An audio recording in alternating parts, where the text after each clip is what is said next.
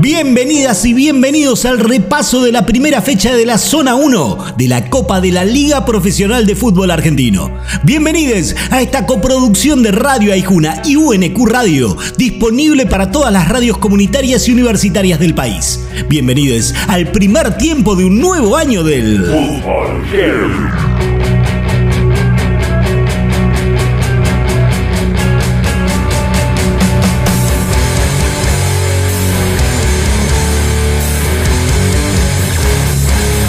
Les costó entrar en ritmo a Patronato y a Argentinos en el inicio de la temporada. Arrancaron despacito y se fueron acordando de jugar a medida de que pasaron los minutos, pero de goles, nada. Hasta que el pibe Nus agarró un rebote cuando el partido se moría e hizo que el Bartolomé Grela quedara en silencio. 1 a 0 para el bicho y fin del partido. Analiza la derrota agónica el arquero del patrón Matías Mancilla. Mucha impotencia porque bueno, se nos termina escapando ahí en el último minuto. Eh, enfrentamos un rival de mucha jerarquía que, que apunta a hacer las cosas muy bien. Y nosotros, bueno, con la necesidad que ya sabemos que tenemos, eh, la verdad que era importante arrancar sumando hoy de local con nuestra gente, pero bueno, la verdad que, como te digo, mucha impotencia por se nos escapa lo último, hicimos un gran esfuerzo y bueno, nos quedamos con la mano vacía. Viejos son los trapos. Si no, pregúntenle a Lisandro López cómo hace para seguir tan vigente como siempre, ahora con la casaca de Sarmiento de Junín. Con un golazo del ex Racing, el verde le ganó a Atlético Tucumán en el Eva Perón y arrancó a paso firme el sueño de quedarse un largo rato en primera. Viejos son los trapos. No Licha López, ¿eh? Ha sido un año difícil para nosotros, seguramente duro vamos a tener que, que pelear mucho. Pero bueno, tienen que entender que yo soy uno más, que vine a, sumar de donde me toque y a dejar como, como dije, hasta lo que no tengo para que el club que me dio la confianza se, se quede en primera. Y bueno, este es un, el primer pasito de, algo que ojalá sea importante para nosotros. Newells aprovechó el hombre de más que tuvo durante casi todo el partido y también aprovechó el mal arbitraje de Andrés Merlos para ganarle con lo justo a Defensa y Justicia en Rosario. No le sobró nada a la lepra de Javier Sanguinetti para alcanzar los tres puntos a partir del 1 a 0 final. Analiza la victoria el volante rojinegro Julián Fernández. La verdad que importante para nosotros. Eh, tenemos un grupo muy lindo que se armó ahora con jugadores importantes que vinieron, con un cuerpo técnico muy laburador, que desde los primeros días de enero lo venimos rompiendo el lomo para eso, para que el trabajo tenga su beneficio y por suerte hoy, hoy lo tuvo. El primer tiempo anduvo mejor Banfield, aunque casi sin peligro contra el arco rival.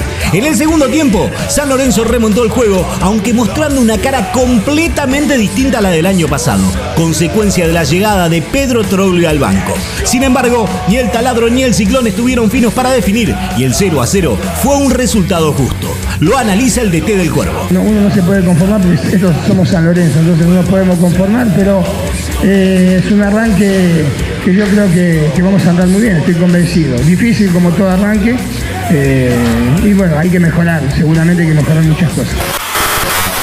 En Olavarría, provincia de Buenos Aires, el fútbol heavy se escucha en Radio Unicen, FM 90.1.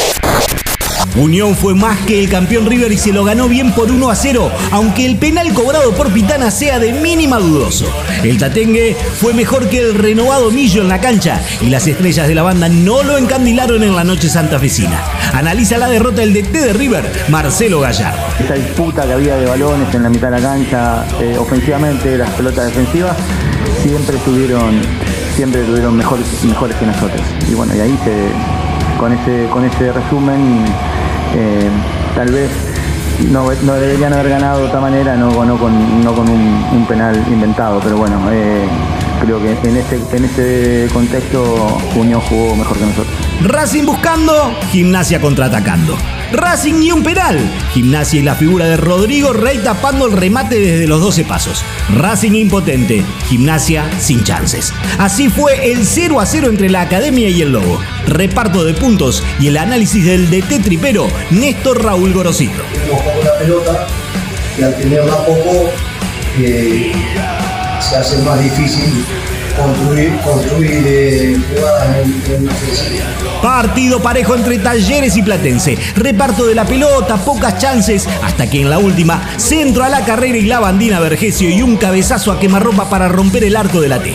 Ganó Platense en la última con el regreso de un hijo pródigo de la institución Calamar. Sí, soy un agradecido al fútbol, a Platense que gracias a lo que pude hacer en mi carrera, gracias a Platense, por todo lo que me enseñaron cuando estuve en juveniles.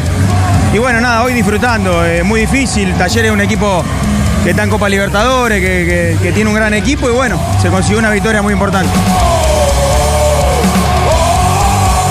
En el primer tiempo suena Plan 4 haciendo ardientes corazones. Después del entretiempo repasamos la zona 2 en la primera edición 2022 del Fútbol Heavy.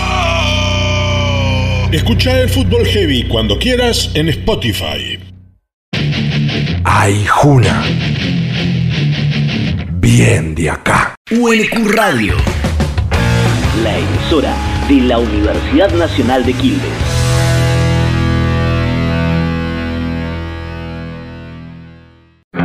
Bienvenidas y bienvenidos al repaso de la primera fecha de la zona 2 de la Copa de la Liga Profesional de Fútbol Argentino. Bienvenidos a esta coproducción de Radio Aijuna y UNQ Radio, disponible para todas las radios comunitarias y universitarias del país. Bienvenidos al segundo tiempo de un nuevo año del Fútbol Heavy. Ya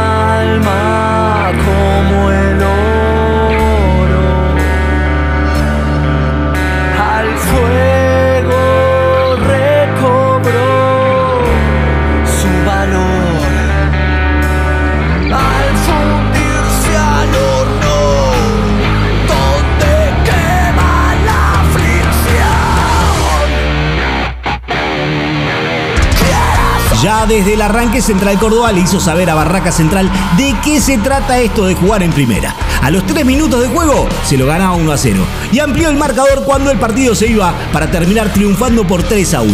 Analiza el triunfo el DT del ferroviario santiagueño, Sergio Rondina. Rescato todo, del principio a fin, sobre todo la solidaridad de los chicos y el esfuerzo que hicieron están cansados, bueno, van a recuperarse para el miércoles. Bajo una lluvia copiosa, Arsenal y Rosario Central empataron en uno en Sarandí. Lo ganaba el viaducto con gol de lo Mónaco, lo empató el canalla por Marco Rubén y después Después el árbitro Darío Herrera le anuló el segundo al goleador de Central en un fallo como mínimo polémico. El laburo que va a tener el bar desde la cuarta fecha. Analiza el empate el DT Rosarino, Cristian El Kiri González. Un partido intenso por, por, la lluvia, por la cancha, pero bueno, el equipo intentó jugar siempre con nuestras formas de ser protagonista. Vinimos acá y creo que lo demostramos hoy y creo que merecimos ganar el partido. Vélez fue de menor a mayor y el 2 a 0 frente a Aldo Civi terminó siendo justo, justo por eso. El Fortín pudo quebrar el ataque de un tiburón que insinuó a principio de partido y a fuerza de buena defensa primero y mejor circulación de pelota después pegó primero por Orellano y después por Hanson. Analiza el triunfo el defensor velezano Leonardo Jara. En el primer tiempo creo que Aldo Civi hizo un gran trabajo defendiéndose, nos apretaba ahí en la salida que, que es nuestro fuerte, nos costó un poco más pero el segundo tiempo ya cuando, cuando abrimos el marcador creo que se hizo una cosa muy fácil. Tigre debutó en Mendoza ganándolo con un golazo de Blondel. Dominaba el partido contra Godoy Cruz desde la tranquilidad, pero se durmió en la última y Gianluca Ferrari no lo perdonó. Uno a uno fin del partido y el matador de victoria a las duchas con bronca. Analiza el empate el DT visitante Diego Martínez. Se enfrentaron dos equipos con una, una propuesta bastante abierta nos costó una parte del primer tiempo, el segundo tiempo cuando, cuando pudimos tener el control prácticamente creo que, nos sufrimos mucho y, y, sí no estuvimos quizás finos en las transiciones ofensivas como para, para poder aprovechar los lógicos espacios que, que nos iba, nos iba a dejar en, en búsqueda de un empate. Pero con la bronca de haber perdido dos puntos, pero, pero que al final seguramente le vamos a dar mucho punto que viene En Altagracia, provincia de Córdoba, el fútbol heavy se escucha en Radio Local para Bachasca, FM 97.3. Huracán se lo ganó a Lanús de carambola. No, no, no de suerte, eh, de carambola, real. Después de que Matías Cócaro supiera aprovechar el error compartido entre Diego Braguieri y Fernando Monetti. El globo pegó, el grana no pudo, el partido se acható y los tres puntos se quedaron en el Duco. Lo analiza el autor del gol. Que muy contento de volver al gol, creo que, que ganar siempre quiere, empezar ganando, empezar el campeonato de buena manera y creo que como empezamos nosotros fue un gran partido. Primer tiempo para el olvido en 1 y 57. En el segundo, estudiantes e independientes se acordaron de jugar y de meter goles. Boselli primero para el pincha, después Rogel para ampliar la ventaja y más tarde Lazo para el 2 a 1 que se iba a mantener hasta el final. Ganó estudiantes con el regreso de su goleador en la última Libertadores ganada por el León, Mauro Boselli. Fue el, el redebut soñado, ¿no? El equipo ganó, pude convertir y, y arrancamos bien el, torneo que era importante, ¿no? En estas dos o tres semanas se vienen muchos partidos juntos y bueno, era importante conseguir el, el primer triunfo para, para encarar lo que viene. Bombonera repleta, gol de Benedetto en su retorno, cantito, calor, alegría y fiesta en la boca, pero magia de la pulga Rodríguez y su taco, y el que estuvo en boca de todos en el mercado de pases, la joya de Colón de Santa Fe, el que coqueteó con el Ceneice hasta hace apenas unos días, estampó el 1 a 1 final a falta de 5 minutos para el cierre.